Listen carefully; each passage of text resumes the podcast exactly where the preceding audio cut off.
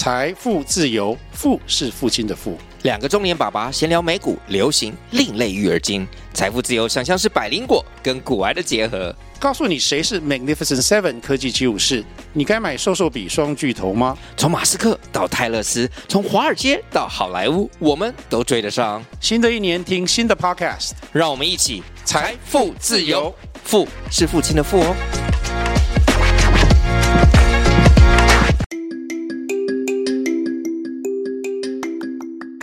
大家早安，欢迎收听通勤十分钟 On the way to work。每天早上跟着我们一起掌握最新的国际商业新闻，了解各个产业衍生出来的商业趋势。我们相信，每天只要花一些时间，一起进步一点点，长期下来就能够看见巨大的成长。我是 Esther，哟，我是 Tony，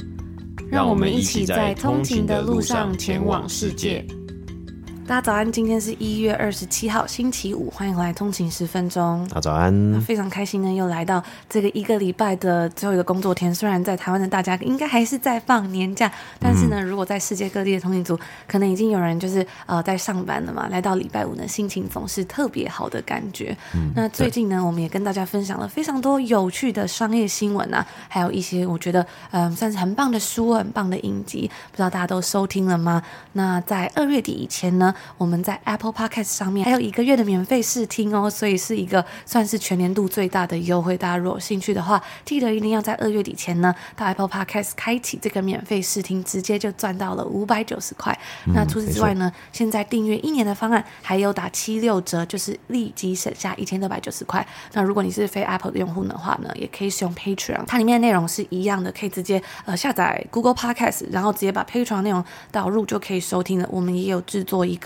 相关的教学影片，它一样呢，Patreon 订阅服务一样是有年费的优惠，大家如果有兴趣的话，非常推荐可以参考一下。嗯，那我们的节目呢，在二零二三年呢回归到日更制啊，所以就是礼拜一到礼拜五呢都有节目啊，礼拜一呢跟礼拜五呢是在各大平台上都可以收听的免费集数，那礼拜二、礼拜三、礼拜四呢就是呃订阅。付费专属的节目还有集数啊，那这个内容呢，我们在礼拜二、礼拜三、礼拜四呢，就希望更深入的带大家了解各种的国际商业新闻，还有呢，很多时候呢，我们会讲到每日股历上面的公司介绍，还有我们自己的心得分享。嗯，那我觉得最重要的是啊，其实为什么要去看这些呃这些公司啊，美股公司很大的科技公司，他们是怎么做，他们的商业故事是怎么样？其实呢，我觉得很重要，就是透过这些大公司成功的企业，它是怎么样去定定他们的策略，或者说更重要的是在现在今经济 downturn 的情况下，他们要如何应对？我觉得呢，都有非常多值得我们去学习的地方，无论是在工作上还是在生活上。比方说，我们之前在节目上面就分享过很多的财报嘛，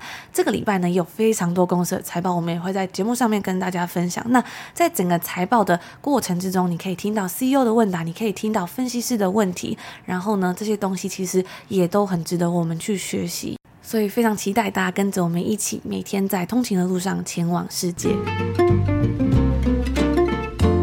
今天是北美时间的一月二十六号，星期四。那我们看下今天的美股三大指数呢？道琼工业指数收盘是上涨了两百零五点，涨幅是零点六一个百分比，来到三万三千九百四十九点。S M P 五百标普五百指数呢是上涨了四十四点，涨幅是一点一个百分比，收盘来到四千零六十点。纳斯达克指数呢是上涨了一百九十九点，涨幅是一点七六个百分比，收盘来到一万一千五百一十二点啊。那我们看到今天收盘呢，三大指数都是上涨的嘛，那涨幅呢也比起前几几。天的交易日啊还要大，像是纳斯克指数呢就上涨了将近一点八个百分比嘛啊，投资人呢在这几天的交易日啊就是密切的关注现在正在进行的财报季啊。除此之外呢，今天周四，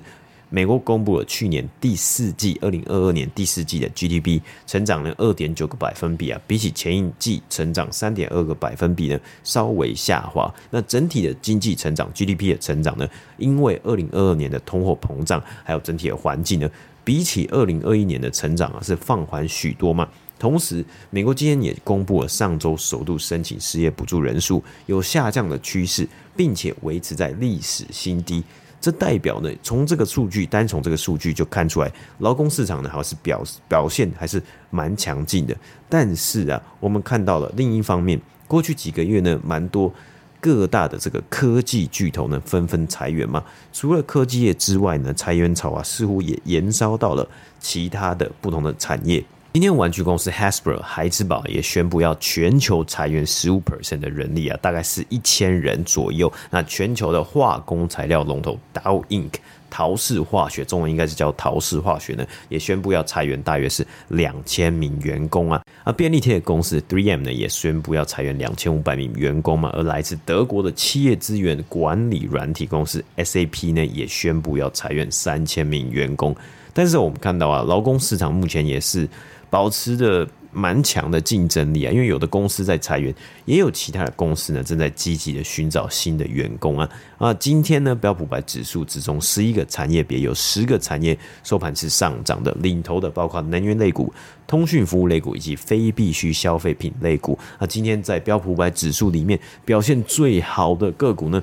应该有人会猜到啊，就是电动车公司特斯拉。今天收盘呢是大涨了十一个百分比，来到一百六十块美金。作为标普百指数里面表现最好的股票啊，那昨天盘后呢，特斯拉公布了最新一季的财报，那也缴出了破纪录的营收成绩及获利成绩嘛，所以也连带着呢，让今天的股价表现呢是上涨大涨的。嗯，那我觉得这也非常的有趣啊！在过去十几年呢都没有真的获利的特斯拉，现在从这个 growth mode，就是成长型公司，他花很多的钱，可能在呃让公司定定它的地位啊，完成它的规模化等等，然后到现在呢走入到一个比较是赚钱的模式了。但是呢，他今年的采取的许多策略，好像又在走回头路啊！那之后如果呃有机会在新有机会在节目上面呢，我们再跟大家分享更多相关的内容。我觉得也算是一个非常有。去的消息。嗯哼，那除了特斯拉之外呢？今天收盘，C 给呃硬碟公司 Seagate Technology 呢，今天收盘是上涨了十一个百分比，来到六十九块美金啊，算是标普五百指数里面的第二好表现第二好的公司啊。那该公司的。财报表现呢是高于预期啊，所以也有造成它的股价上涨。而油漆和颜料公司呢，Sharon Williams 呢，今天收盘则是大跌了八点九个百分比，来到两百二十五块美金，那算是标普五百指数里面呢表现最差的一只股票了。那它预期呢，在二零二三年呢会有比较下降的销售额以及获利。而除此之外呢，媒体公司 BuzzFeed 应该也有很多人听过这间公司，或是看过这个媒体网站或社区媒体上面的内容嘛。它今天收盘呢，则是大涨了一百二十 percent 呢，来到二点零九块美金。那最主要的原因呢，就是《华尔街日报》呢报道了一篇新闻呢，他在讲啊，BuzzFeed 呢要跟上最近很红的 AI 热潮啊，BuzzFeed 呢预计他们要使用。Chat GPT 的母公司 Open AI 的技术呢，来帮助他们去创造一些相关的媒体内容，以及一些网络上的问卷啊，还有问问题等等的。我觉得这还蛮好玩的。我最近也看到一个新闻呢，一样是跟这个 Chat GPT 有关的，就是呢，Wharton MBA 这个商学院呢，里面有个考试啊，然后这个呃 Chat GPT 啊，就是去考了，然后呢，诶，得到了好像是 B 还是 B minus 这样，就是算是一个还不错的成绩哦。嗯、所以大家就说哇，真的是非常厉害这样子。对啊，那好像是不是就会让人觉得，诶，那我是不是不用去读了？对我直，或者我直接用 AI，或者我直接用 Chat GPT 呢，就帮我。读完整个研究所嘛，因为呃，其实也有蛮多人说 MBA 呢，很多人他是因为每个人的目标不一样嘛，有的人是他只是单纯是去交朋友，应该说他去建立他的人脉，扩展人脉。对，那他可能在学业上面呢，会不会变成诶 ChatGPT 就是一个很好用的方式啊？那不只是 MBA 啦，对于很多大学好像最近也是一直有这样子的讨论嘛，所以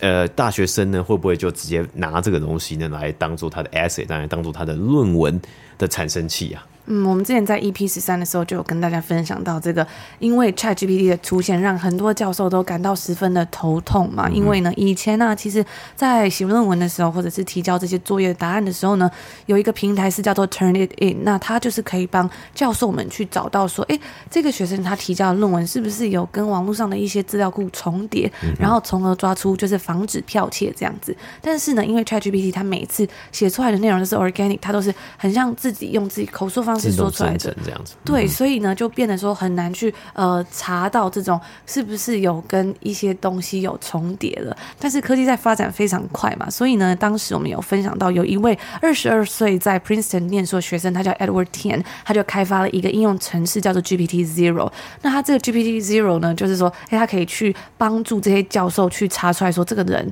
这个学生提交的论文是不是有抄袭的嫌疑，这样子。那非常好玩是这个，好像这个学生呢，他也是来自多伦多，他是一个多伦多人，这样子，就稍微跟大家分享一下，有兴趣可以去收听我们的第呃 EP 十三这个节目。嗯，我也是蛮好奇的，但我其实也蛮好奇说，呃。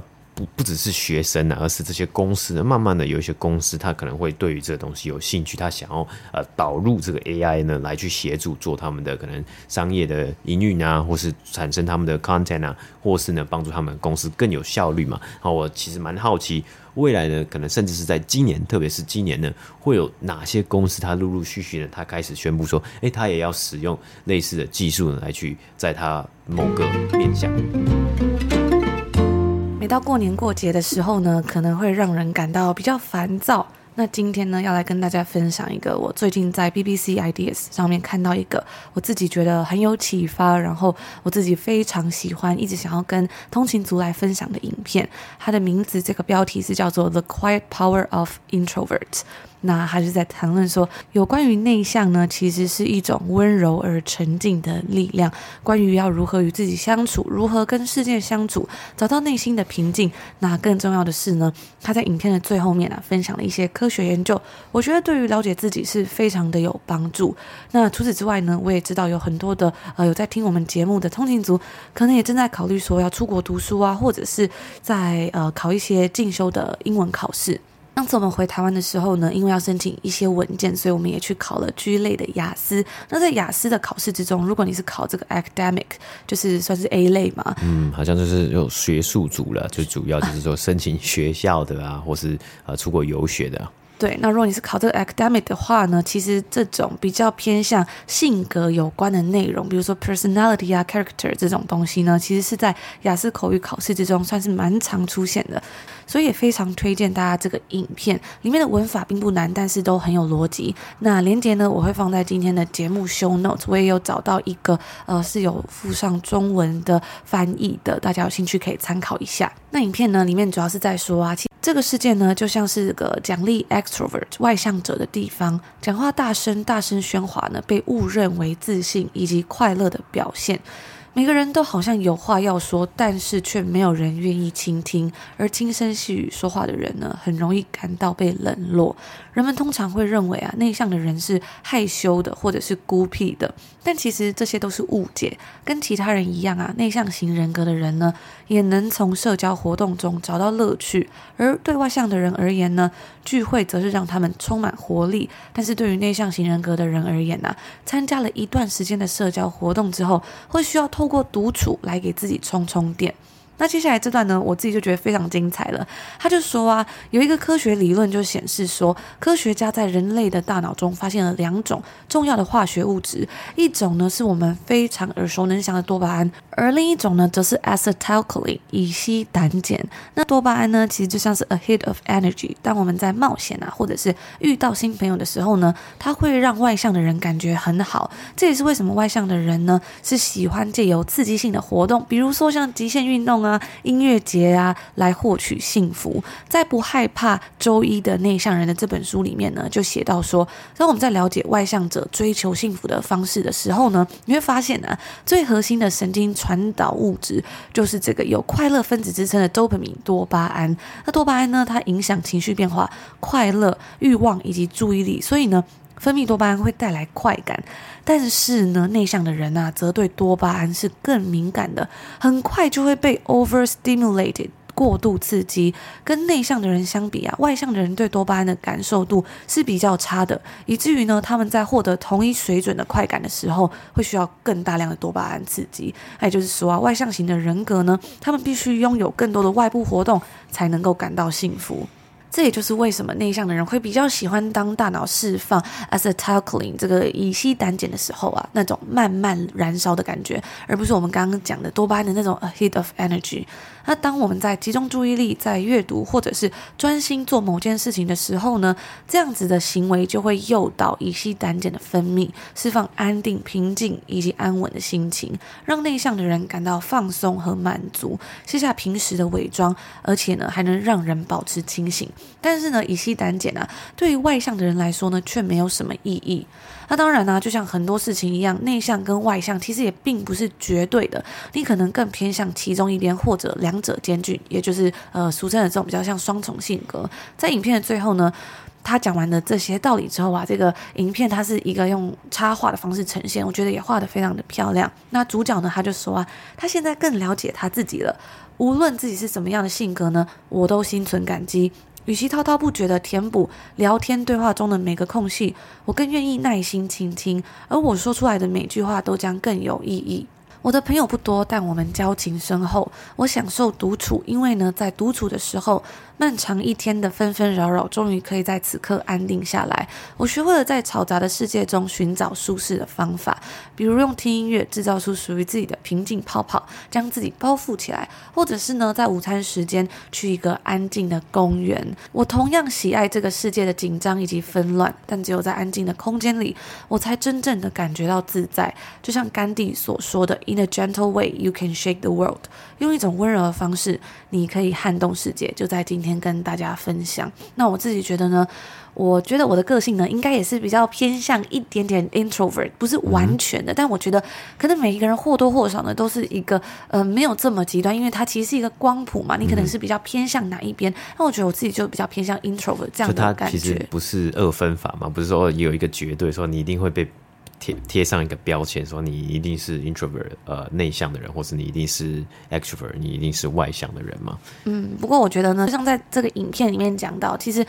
很多时候，这个世界好像会误把，比如说，呃，讲话大声呐，或者是这种喧哗这种东西，变成是一个信心，或者是呃很棒的表现。但是呢，其实这其实是一个对世界的，还有对这个大家的误解啊。所以我就觉得呢，了解这个影片，更了解自己的时候，其实你会发现每个人都有独特之处，然后更能去拥抱自己特别的地方。无论你是内向的人也好，无论你是外向的人也好呢，我觉得都有很多呃，我觉得都是很棒的。但是呢，不需要觉得，比如。说呃自己是内向的人呢、可能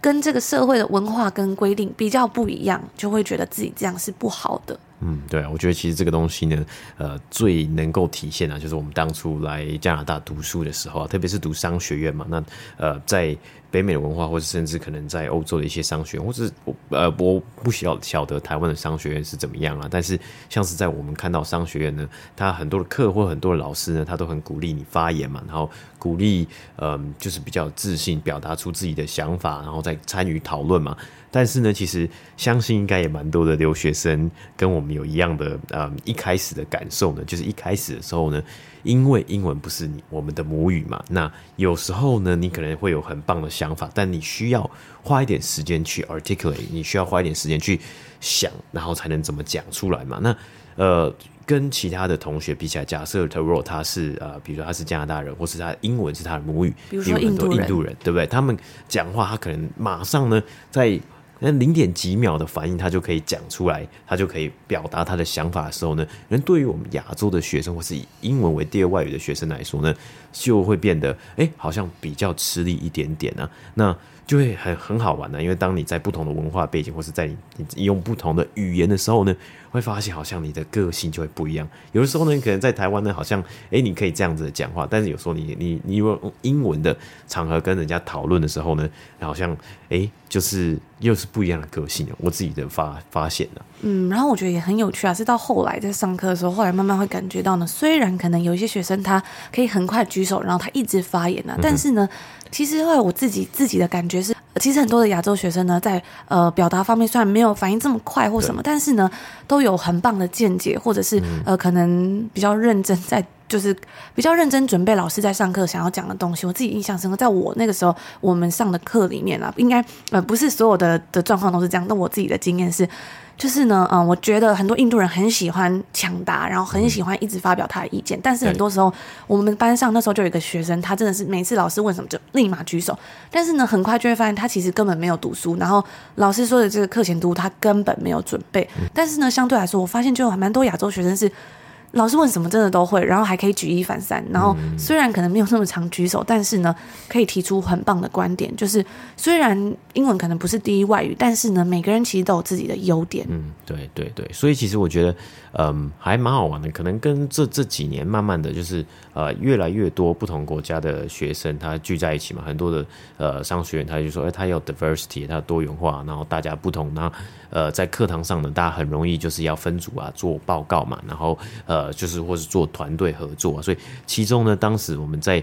呃学的时候呢，有几个大家觉得，哎，未来的人才他必须要具备的能力啊，很多都会讲说，大概是比如说独立思考啊，比如说 problem solving，这几个都是很重要的能力。但是另外一个呢，就是有没有同理心呢？其实我觉得这是一个也很重要的一个一环呢，对于。整体，比如说团队合作，或是呃在学习的时候，我觉得在我们那一年的时候呢，他好像还有呃有一堂课，有个老师就有分享说，在那个年度啊，就是所有的雇主最在乎他们去做了一个调查，嗯、最在乎这些 graduate 这些呃毕业生，你们能够拥有什么能力嘛？研究生毕业生，然后呢？第一名啊，竟然不是比如说呃，不是聪明，也不是刚刚其他讲到这些，而是你的 EQ，就是你有没有这个跟别人相处啊，或者是同理心，或者是你能不能跟大家团队合作，然后把事情处理好的这种呃，算是你的比较情绪方面的这种能力，嗯、人际关系。所以其实这个好像就我们通常会讲说，这叫做 soft skills 嘛，就是一个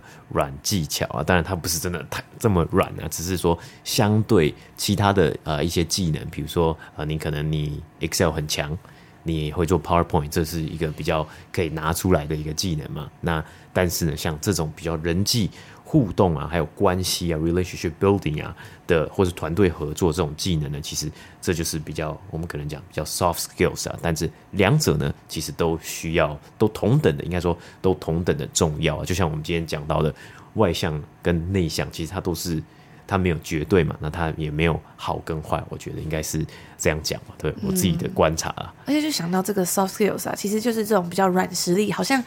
就是比较难去呃，比如说跟雇主啊，或是去跟别人讲，因为如果你说你这种很，你说 Excel 很强啊，或什么，嗯、这就是很明显你可以表现出来。但是就是可以去想想看，说，哎，要怎么表达？你说你 EQ 很好啊，或者是你很会团队合作，我觉得这也是蛮值得去思考的地方。嗯、那最后呢，再跟大家补充一个，我们刚刚有提到这本书在呃周一的内向人这本书里面呢，他所提到一个内容，我觉得也蛮有趣的。他就说呢，敏感的内向者拥有的一个天赋啊，擅长找出不对的地防、错误以及缺点。但是呢，每件事其实都是一体两面，这样子的敏感性也会造成副作用，那就是爱批判。这样子优越的观察力跟批判倾向没有直接的关联，但是找出错误或缺点需要观察力。内向敏锐的观察力呢，有可能会不小心批判他人。甚至最糟的状况是呢，将强迫性的批判指向自己。假设一个内向者缺乏独立性，但他的观察力很好，虽然他可能会很快就发现自己跟他人的差异，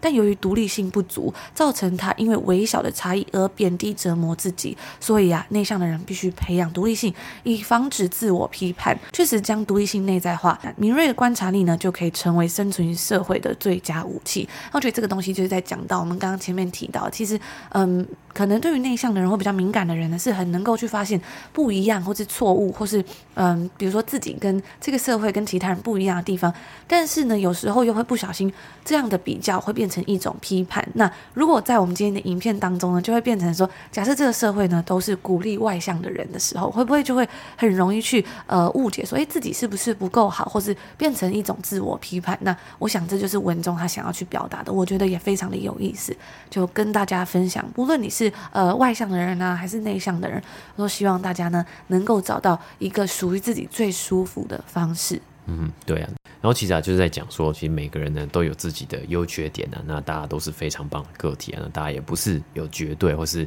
呃，很多时候呢，大家很容易把自己啊，或是过度批判自己，或是给自己贴上标签。但是呢，我觉得呃，之前有分享过一本书嘛，《隐性优势》也是在讲说，诶，在不同的地方呢，或是职场啊，你要找到怎么如何去探索、了解自己，然后找到自己的 edge，找到自己的一个优势，然后去把它放大、发挥出来。所以呢，在最后祝福所有的通勤族，也一样送大家这句话，就像甘地说的啊，就是用一种温柔的方式，你可以撼动世界。祝福所有的通勤族呢，都能够真正的对自己感到自在。那今天第二则呢内容，我们要讲到每日股历上面的公司啊，因为呃这个礼拜的时程安排啊，所以我们今天先讲一月二十五号星期三的 United Health Group 这间公司啊。那 United Health Group 呢，它营收来说，它在呃美国和加拿大呢算是最大的健康保险公司，健保的公司啊。它在全世界呢总共有超过一亿四千七百万名客户啊。那它旗下有两个主要的业务啊，最大的业务呢，最主要就是健康保险嘛，它提供这个健康保险呢、那 United Healthcare 这部门叫做 United Healthcare，大约啊是占该公司总共的营收将近八十 percent 呢，都是由 Healthcare 这健康保险所收的的保费来进入，成为他们的营收。那么在二零二一年的营收呢，达到了。两千八百七十五亿美金啊，非常非常的多嘛。比起二零二零年呢，甚至成长了十二 percent 呢。我们看到这样子的保险公司啊，过去几年呢，它的营收是持续的成长啊。在二零一九年的时候呢，它的全年营收呢，甚至只有两千四百二十一亿美金啊。那因为 United Health Group 呢，它算是在北美这边呢，它是一个健康保险的龙头公司，所以它享有规模化。带来的效益啊，那它从一开始呢，也是从一个小的保险公司呢，一路以来它的策略呢，就是为了要成为第一名嘛，所以它也经历过了，呃，做过许多的收购和并购啊，成为现在这么大规模的一间公司啊。那根据数据啊显示出啊，其实美国人呢，平均的健康保险的保费呢，一年是来到五千两百五十块美金啊！啊，如果换算成台币，应该就是至少一年要十五万台币了嘛。那其实我们也知道啊，在美国呢，它的健康保险呢是非常的贵，因为医疗费啊是医疗费用就是蛮贵的。所以不只是 United Health Group 啊，提供这种健康保险的公司，它的营收啊，还有它的呃，就是算是蛮赚钱的。那重要的呢是另外一个业务啊，因为呃，它提供健康保险也已经是好长一段时。时间了，但是呢，更重要的这几年来，投资人对于这间公司呃蛮寄予厚望的呢，是另外一个业务。虽然目前占这间公司的营收整体不太大，但是它成长性十足，那就是叫做 Optum 这个服务啊，它是直接向病患啊，或者直接向消费者提供医疗保健服务啊，并且呢，透过他们持续投资的。科技找出重要的数据来方便分析啊，我们看到这几年的趋势啊，很多的医疗呃服务呢，它是加入了科技啊，或是加入了数据分析，加入这些东西呢，希望就是让不只是提供服务的可能医院啊、医生啊，还有各种的在医疗产业的这些公司呢，可以更加的呃快速提供服务，更加的好好提供更好的服务呢，也是让病患呢有享有呢利用科技的方便啊，是加上在 COVID 啊。所以利用科技的方便，可以呢达到他们所需要的，或是完成他们的需求。而这种新形态的方式啊，只提供医疗服务啊，是让 United Health Group 呢继续成长的动力之一啊。因为其中一个好处就是。它的主业呢是一间保险公司，它但是你又同时你可以提供医疗服务啊，等于就是呢，如果你今天是一个病患，然后你要去看病嘛，那你看病呢就是要付医疗费嘛，只是呢因为你有保保险嘛，所以呢你就会去跟这个保险公司申请保费，那你这个保费你就拿这个保费呢再去付给这个医医药，就是你去看病的这个地方嘛，那等于说他他提供的出来的保费呢，或者他给付的保费呢，就有流到了流回他的这个公司啊，因为他又有提供医疗服务嘛，那这是一个算是其中一个。优点之一啊，就很像这个一条龙的感觉。嗯，没错，没错，就是一个一条龙啊。那甚至呢，数据也显示啊，使用 Optum 服务的病患呢，还是有超过一半以上呢，他不是使用这间公司的健康保险啊。等于说，你一条龙之外呢，你又有一个新的潜在市场。哎，这些人，如果你没有健康保险，是不是我可以 refer 你啊去做呃去参考看看啊这些其他的呃医疗保险呢？那整个流程化算真的真的是一条龙的医疗服务啊，再加上数据分析。还有呢，Optum 也是协助管理，比如说病人的处方签呐，你要处方签管理嘛，以及提供药物，还有呢，健康储蓄账户啊。那像这样的账户呢，其实在美国啊，就是让消费者可以呃 set aside。把一笔钱存在这个账户之中啊，然后等到有必要的医疗支出的时候呢，就可以从这个账户里面呢拿钱出来来去付支付你的呃医药费啊。那可以使用这笔钱呢，就会去用用这个账户啊，所以用这个账户使用这笔钱呢，就可以去帮助你降低你整体去用医药服务啊医疗服务的成本。那成为啊，他就是希望成为。这些消费者所有病患的医疗的保健的一站式平台啊。那 United Health Group 啊，因为它算是很大一间公司，它的股价呢表现的还不错啊。那今天收盘呢是来到了四百九十二块美金。嗯，那今天聊到这个医疗保健服务啊，最后再跟大家补充一下，最近这两天呢，也算是一个很大的新闻呐、啊，就是亚马逊也要进军到这个领域了。那当然呢，他以前也是一直以来就有相关的新闻在出现，比如说他投资了什么样的公司嘛。但是呢，这一次他们要推出这个就是买药的订阅制，他们最近公布了，他们要推出呃 RX Pass 这个订阅服务，每个月只要五块美金就可以订阅，五块美金大概就是一百。五十块台币左右，非常非常的便宜。那你只要呃付这订阅费，就可以购买用于治疗超过八十种常见疾病的六十款药物啊！我看网友呢就有分享说，哇塞，那你可以呃 Ibuprofen 吃到饱了，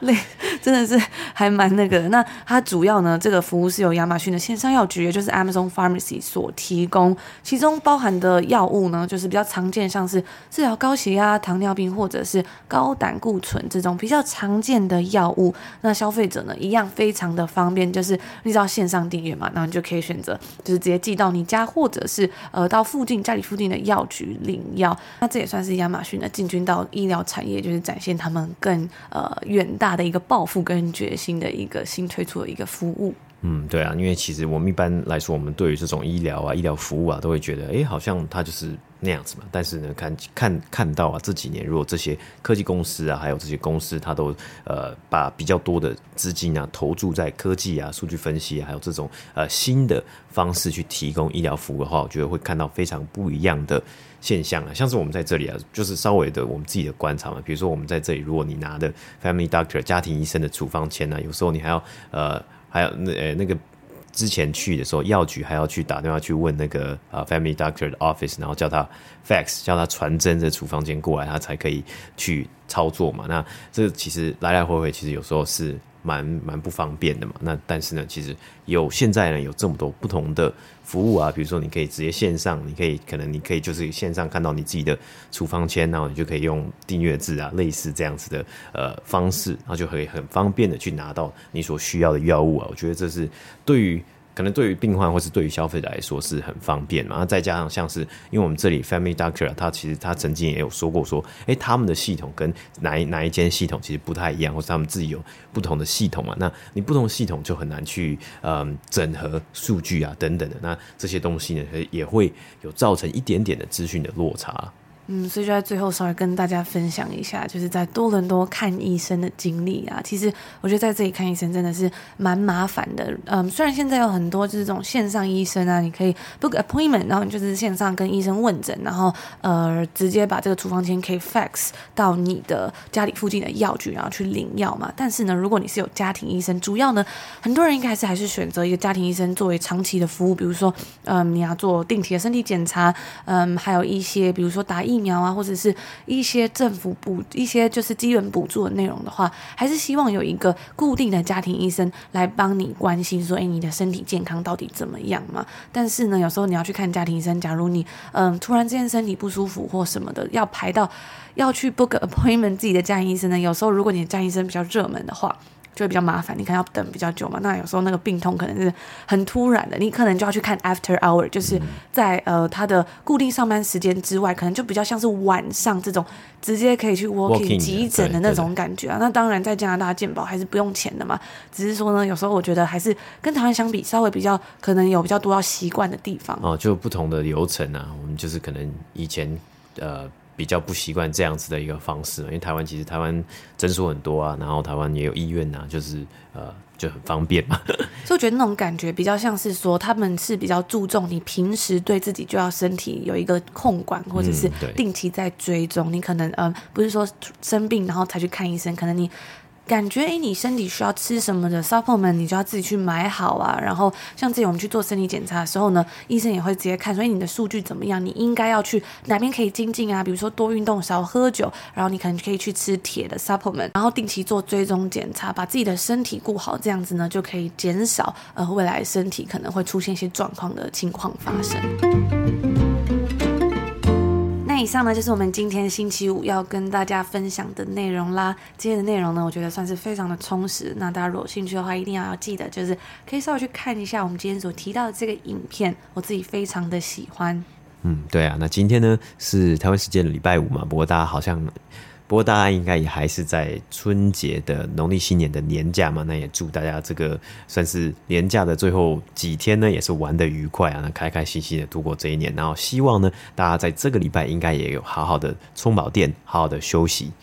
嗯，那如果想要了解更多的内容，也欢迎可以追踪我们的 IG 账号 on the 一个底线 way to work。我们最近呢都有在上面做一些节目的小小预告的一个 reels 短影片，希望能够帮助大家了解，就希望能够帮助大家更快速的了解商每天的商业新闻。那明天是礼拜六嘛，所以明天呢，我们也会寄出我们的每个礼拜的免费商业新闻电子报通勤精酿。如果你还没订阅的话呢，也欢迎在 show note 下面点选订阅链接，免费费。订阅哟，那我们就在这边祝福大家今天星期五有一个愉快的开始，美好的一天，我们就下周见喽，下周见，拜拜。拜拜。